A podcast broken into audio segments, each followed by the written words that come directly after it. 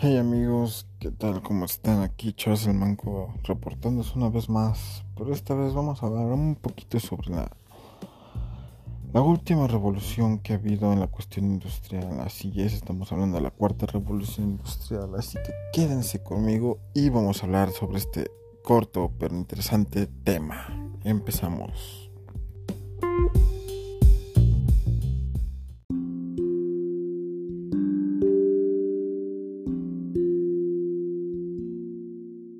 Bueno amigos, vamos a empezar a hablar sobre la revolución industrial, porque esta cuarta revolución industrial no se define por un conjunto de tecnologías emergentes en sí mismas, sino por la transición hacia nuevos sistemas que están construidos sobre la infraestructura de la revolución digital. ¿Esto qué quiere decirnos? Básicamente que ya no es por cuestiones aparatos, cuestiones de aparatos, sino digamos cuestiones que van más allá de ellos, el hecho de cómo utilizarlas, cómo explotarlas para poder trascender. Hay tres razones por las cuales las transformaciones actuales no representan una prolongación de la tercera revolución industrial, sino la llegada de una distinta, la velocidad, el alcance y el impacto en los sistemas.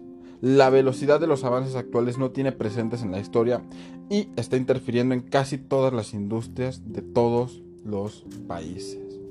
Esto es demasiado interesante, ¿no? Porque ¿quién diría que antes construir un automóvil de 3 a 4 días ahora tarda simplemente 12 horas? La revolución sigue a los otros tres procesos históricos transformados antes.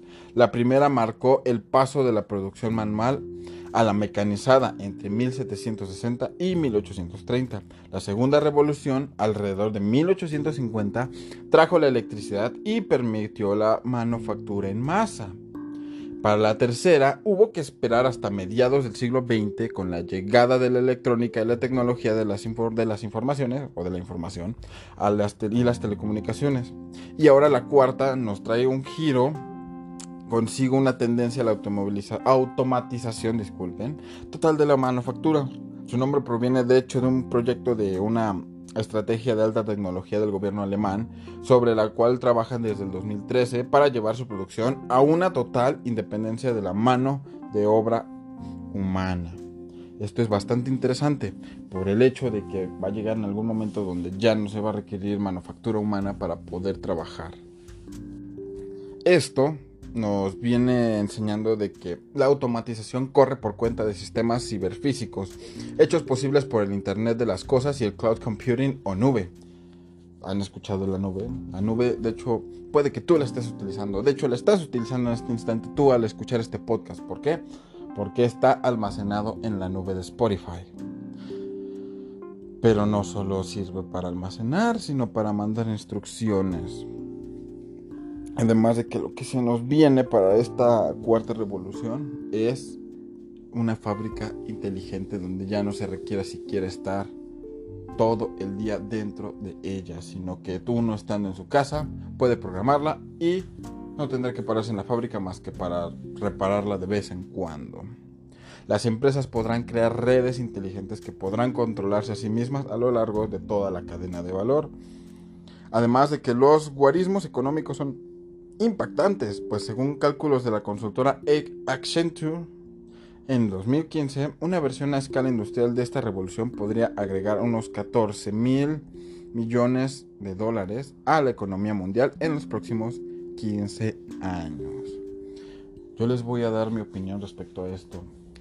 Está para bien y para mal, porque puede que cree nuevos empleos, pero a su par destroce muchos empleos. Realmente la, tecnología avanza a creces demasiado rápido, tan rápido que lo pongámoslo así con los iPhones, que ah, personalmente se me hace un teléfono desechable. Todos son desechables, pero en especial iPhone. Porque tú compras tu teléfono de 30 mil pesos hoy y el próximo año ya es desechable, ya no sirve. Tan rápido avanza la tecnología, aunque Apple no hace mucho últimamente. Pero hablando cuestiones de fábrica o de fabricación para las empresas, la Internet de las Cosas representa algo muy importante, algo muy interesante con lo cual están explotando y va a llegar, al menos yo pienso, unos 5 o 6 años, no en México, porque en México estamos muy atrasados y con ciertas cuestiones que están pasando actualmente. No creo que pase porque pues, básicamente estamos retrocediendo en ciertas cuestiones. Parecemos ya un país, bueno, somos un país no muy avanzado tecnológicamente y más ahorita menos. Pero países tan grandes como Estados Unidos que tienen las fábricas bastante automatizadas van a dar un paso mayor y lo van a terminar por hacer. Bueno amigos, esto ha sido muy rápido. Espero les haya gustado esta pequeña reflexión. Nos vemos en la próxima. Bye bye.